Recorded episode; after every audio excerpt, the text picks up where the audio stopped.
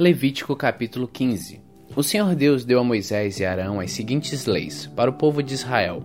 Quando o homem tiver um corrimento no membro, ele ficará impuro, tanto se o corrimento vazar no membro como se o corrimento parar nele. De um jeito ou de outro, o homem ficará impuro.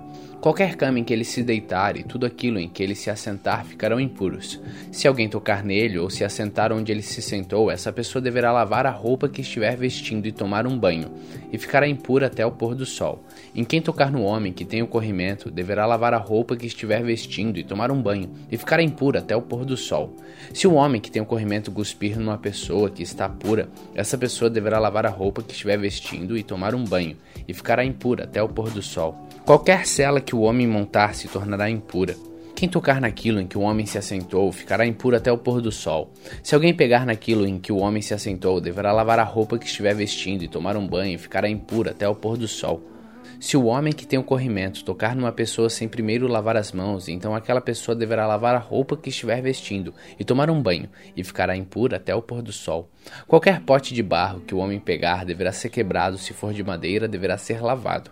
Quando o homem sarar, precisará esperar sete dias para se purificar. Passado esse tempo, deverá lavar a roupa que estiver vestindo e tomar um banho em água de uma fonte, então ficará puro. No oitavo dia, ele deve pegar duas rolinhas ou dois pombinhos e até a entrada da tenda sagrada, e ali na presença de Deus, o Senhor, entregar as aves ao sacerdote. Este as oferecerá como sacrifício, uma delas como oferta para tirar pecados e a outra como oferta para ser completamente queimada. Assim, na presença do Senhor, o sacerdote fará a cerimônia de purificação e o homem ficará puro. Quando o homem tiver perda de esperma, deverá tomar um banho e ficará impuro até o pôr do sol. Qualquer roupa ou pedaço de couro em que caiu o esperma deverá ser lavado e ficará impuro até o pôr do sol. Depois que um homem e uma mulher tiverem relações, os dois deverão tomar um banho e ficarão impuros até o pôr do sol. Quando uma mulher tiver a sua menstruação, ficará impura sete dias. Quem tocar nela durante esse tempo ficará impura até o pôr do sol. Qualquer cama em que ela se deitar e qualquer coisa em que ela se sentar ficarão impuras. Quem tocar na cama em que ela se deitou ou naquilo em que ela se sentou deverá lavar a roupa que estiver vestindo e tomar um banho, e ficará impura até o pôr do sol. E o homem que tiver relações com a mulher durante a menstruação ficará impuro sete dias, e qualquer cama em que ele se deitar ficará impura. A mulher que tiver hemorragia ou continuar menstruada além do tempo normal ficará impura durante a menstruação. Qualquer cama em que ela se deitar ou qualquer coisa em que se assentar durante esse tempo ficarão impuras. E quem tocar na cama ou naquilo em que ela se assentou ficará impuro e deverá lavar a roupa que estiver vestindo e tomar um banho, e ficará impura até o pôr do sol. Quando a hemorragia parar, ela deverá esperar sete dias e então ficará pura. No oitavo dia, ela pegará duas rolinhas ou dois pombinhos e irá até a entrada da tenda sagrada e entregará as aves aos sacerdotes. Este oferecerá como sacrifício, uma delas como oferta para tirar pecados, e a outra como oferta será completamente queimada. Assim, na presença de Deus, o sacerdote fará a cerimônia de purificação e a mulher ficará pura. Essas leis são para livrar os israelitas das suas impurezas, a fim de que não morram por tornarem impura a tenda sagrada que fica no meio do acampamento.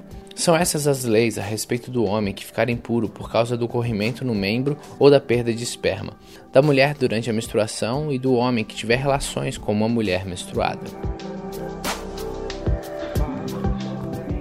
Levítico capítulo 16 Depois que os filhos de Arão foram mortos quando apresentavam a Deus, o Senhor, uma oferta de incenso que não estava de acordo com a lei, o Senhor falou de novo a Moisés. Ele disse: Diga ao seu irmão Arão que não é a qualquer hora que ele pode entrar no lugar santíssimo que fica atrás da cortina da tenda sagrada. Se ele entrar, morrerá, pois é ali que eu apareço numa nuvem acima da tampa da arca da aliança, que é o lugar onde os pecados são perdoados. Arão só poderá entrar no lugar santíssimo depois de ter matado um touro novo como oferta para tirar os pecados e um carneiro como oferta que será queimada completamente. Antes de entrar, Arão tomará um banho e se vestirá com roupas sacerdotais, todas feitas de linho, isto é, os calções, as túnicas e o cinto, e na cabeça dele colocará a mitra, também feita de linho. E Deus deu a Moisés as seguintes leis para o dia do perdão. O povo de Israel entregará a Arão dois bodes para oferta para tirar pecados e um carneiro para oferta que será completamente queimada. Arão pegará o touro novo da sua própria oferta para tirar pecados, e com ele conseguirá o perdão dos seus próprios pecados e dos da sua família. Depois levará os dois bodes até a entrada da tenda sagrada.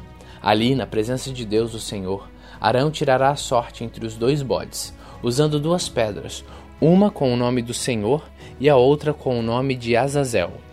O bode que pertence ao Senhor será morto por Arão como oferta para tirar os pecados, e o bode que pertence a Azazel será oferecido vivo ao Senhor.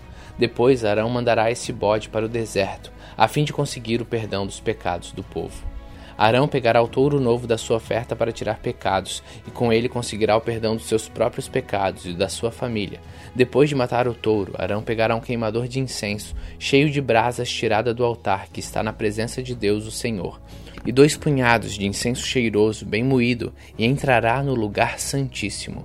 Ali, na presença do Senhor, ele porá o incenso no fogo, para que a fumaça cubra a tampa da arca da aliança. Assim, Arão não morrerá. Ele pegará um pouco do sangue do touro novo e com o dedo borrifará a parte da tampa que está para leste. Depois borrifará o sangue sete vezes em frente da arca da aliança. Em seguida, Arão matará o bode do sacrifício para tirar os pecados do povo. Levará o sangue para dentro do lugar santíssimo e borrifará com ele a tampa da arca, em frente da arca, como fez com o sangue do touro novo. Assim, Arão purificará o lugar santíssimo de todos os pecados, faltas e impurezas do povo de Israel e fará a mesma coisa para purificar a tenda sagrada que fica no meio do povo impuro. Enquanto Arão estiver no lugar santíssimo para fazer a cerimônia de purificação, ninguém deverá entrar na tenda. Depois que Arão conseguir o perdão dos seus próprios pecados, dos pecados da sua família e dos do povo, então sairá da tenda, irá até o altar que está na frente dele e fará a cerimônia de purificação no altar. Pegará um pouco do sangue do touro novo e do sangue do bode e o porá nas quatro pontas do altar. Com o dedo borrifará o sangue sete vezes sobre o altar, e assim purificará das impurezas dos israelitas, e o dedicará ao serviço de Deus. Quando Arão terminar a cerimônia da purificação no lugar santíssimo da tenda sagrada e do altar, então pegará o bode para Azazel, porá as mãos na cabeça do animal, e confessará todas as culpas e faltas e todos os pecados dos israelitas. Assim, Arão passará para a cabeça do bode os pecados do povo, e então mandará o bode para o deserto. Será escolhido um homem para levar um animal, e ele o soltará no deserto. Assim o bode irá para um lugar onde não mora ninguém, levando os pecados do povo. Em seguida, Arão entrará na tenda, tirará as roupas de sacerdote que havia vestido antes de entrar no lugar santíssimo e as deixará ali. Naquele lugar sagrado ele tomará um banho, e depois de se vestir, sairá para apresentar a Deus a sua própria oferta, que será completamente queimada, e a oferta do povo, que também será completamente queimada. Assim ele conseguirá o perdão dos seus próprios pecados e dos pecados do povo, e queimará no altar a gordura do animal oferecido em sacrifício para tirar pecados. O homem que tiver levado o bode para o deserto deverá lavar a roupa que estiver vestindo e tomar um banho antes de entrar de novo no acampamento. Depois de ter terminado o sacrifício para tirar os pecados do povo e a cerimônia de purificação do lugar santíssimo, feita com o sangue do touro novo e do bode, os corpos desses dois animais serão levados para um lugar fora do acampamento e o couro e a carne e as tripas serão queimados. O homem que os queimar deverá lavar a roupa que estiver vestindo e tomar um banho antes de entrar de novo no acampamento. A seguinte lei deverá ser obedecida para sempre. No dia 10 do sétimo mês, todos os israelitas e os estrangeiros que moram no meio do povo não comerão nada o dia inteiro e não farão nenhum trabalho, pois nesse dia será feito sacrifício para conseguir o perdão dos pecados do povo. Assim o povo ficará puro na presença de Deus, o Senhor. Este é um dia especial e será para sempre um dia em que ninguém comerá nada nem trabalhará. O grande sacerdote que for ungido e ordenado para tomar o lugar do Pai vestirá as roupas sacerdotais de linho e fará a cerimônia para purificar o lugar santíssimo, a tenda sagrada, o altar, os sacerdotes e todo o povo. Essa lei será obedecida para sempre, e uma vez por ano haverá cerimônia para conseguir o perdão dos pecados de todo o povo. E tudo foi feito como o Senhor havia ordenado a Moisés.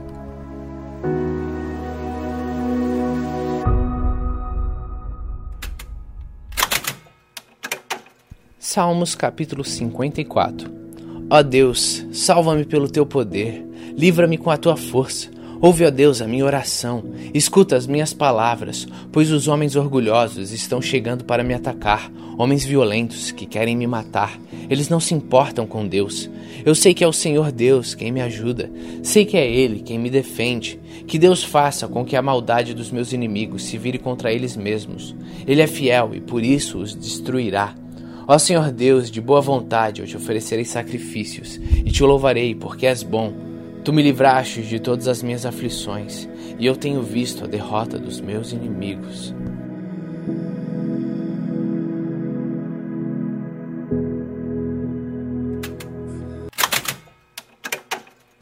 Lucas capítulo 18 Jesus contou a seguinte parábola, mostrando aos discípulos que deviam orar sempre e nunca desanimar. Em certa cidade havia um juiz que não temia Deus e não respeitava ninguém. Nessa cidade morava uma viúva que sempre o procurava para pedir justiça, dizendo: Ajude-me e julgue o meu caso contra meu adversário. Durante muito tempo, o juiz não quis julgar o caso da viúva, mas no final pensou assim: É verdade que eu não temo a Deus e também não respeito ninguém. Porém, como essa viúva continua me aborrecendo, vou dar a sentença a favor dela. Se eu não fizer isso, ela não vai parar de vir me amolar até acabar comigo. E o Senhor continuou: Prestem atenção naquilo que o juiz desonesto disse. Será então que Deus não vai fazer justiça a favor do seu próprio povo, que grita por socorro dia e de noite? Será que ele vai demorar para ajudá-lo? Eu afirmo a vocês que ele julgará a favor do seu povo e fará isso bem depressa. Mas quando o filho do homem vier, será que vai encontrar fé na terra? Jesus também contou esta parábola para os que achavam que eram muito bons e desprezavam os outros. Dois homens foram ao templo para orar. Um era fariseu e o outro cobrador de impostos. O fariseu ficou de pé e orou sozinho assim: Ó oh Deus, eu te agradeço, porque não sou avarento, nem desonesto, nem imoral como as outras pessoas. Agradeço-te também, porque não sou como este cobrador de impostos.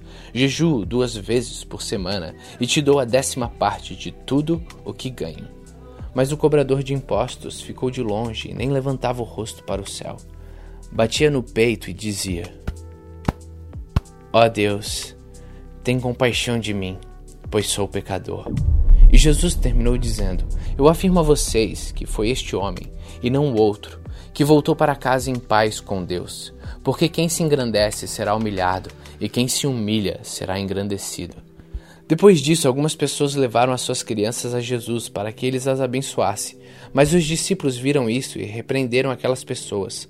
Então Jesus chamou as crianças para perto de si e disse: Deixem que as crianças venham a mim e não proíbam que elas façam isso, pois o reino de Deus é das pessoas que são como estas crianças. Eu afirmo a vocês que isso é verdade. Quem não receber o reino de Deus como uma criança nunca entrará nele. Certo líder judeu perguntou a Jesus: Bom mestre, o que devo fazer para conseguir a vida eterna? Jesus respondeu: Por que, que você me chama de bom? Só Deus é bom e mais ninguém. Você conhece os mandamentos? Não cometa adultério, não mate, não roube, não dê falso testemunho contra ninguém, respeite o seu pai e a sua mãe. O homem respondeu: Desde criança eu tenho obedecido a todos esses mandamentos. Quando Jesus ouviu isso, disse: Falta mais uma coisa para você fazer. Venda tudo o que você tem e dê o dinheiro aos pobres, e assim você terá riquezas no céu. Depois venha e me siga. Quando o homem ouviu isso, ficou muito triste, pois era riquíssimo. Vendo a tristeza dele, Jesus disse: Como é difícil os ricos entrarem no reino de Deus. É mais difícil um rico entrar no reino de Deus do que um camelo passar pelo fundo de uma agulha. Os que ouviram isso perguntaram: Então quem é que pode se salvar? Jesus respondeu: o que é impossível para os seres humanos é possível para Deus. Aí Pedro disse: Veja, nós deixamos a nossa família e seguimos o Senhor. Jesus respondeu: Eu afirmo a vocês que isto é verdade. Aquele que, por causa do reino de Deus, deixar casa, esposa, irmãos, parentes ou filhos, receberá ainda nesta vida muito mais, e no futuro receberá a vida eterna. Jesus levou os doze discípulos para o lado e disse: Escutem, nós estamos indo para Jerusalém, onde vai acontecer tudo o que os profetas escreveram sobre o Filho do Homem. Ele será entregue aos não-judeus e estes vão zombar dele, insultá-lo, cuspir nele e bater nele, e depois o matarão. Mas no terceiro dia ele ressuscitará. Os discípulos não entenderam nada do que Jesus disse. O que essas palavras queriam dizer estava escondido deles, e eles não sabiam que Jesus estava falando. Jesus já estava chegando perto da cidade de Jericó, quando um cego estava sentado na beira do caminho pedindo esmola. Quando ouviu a multidão passando, ele perguntou o que era aquilo. É Jesus de Nazaré que está passando, responderam. Aí o cego começou a gritar: Jesus, filho de Davi, tenha compaixão de mim. As pessoas que iam na frente repreenderam e mandaram que ele calasse a boca, mas ele gritava ainda mais: Filho de Davi, tenha compaixão de mim. Jesus parou e mandou que trouxessem o cego. Quando ele chegou perto, Jesus perguntou: O que é que você quer que eu faça? Senhor, eu quero ver de novo, respondeu ele. Então Jesus disse: Veja, Você está curado porque teve fé. No mesmo instante, o homem começou a ver e, dando glória a Deus, foi seguindo Jesus. E todos que viram isso começaram a louvar a Deus.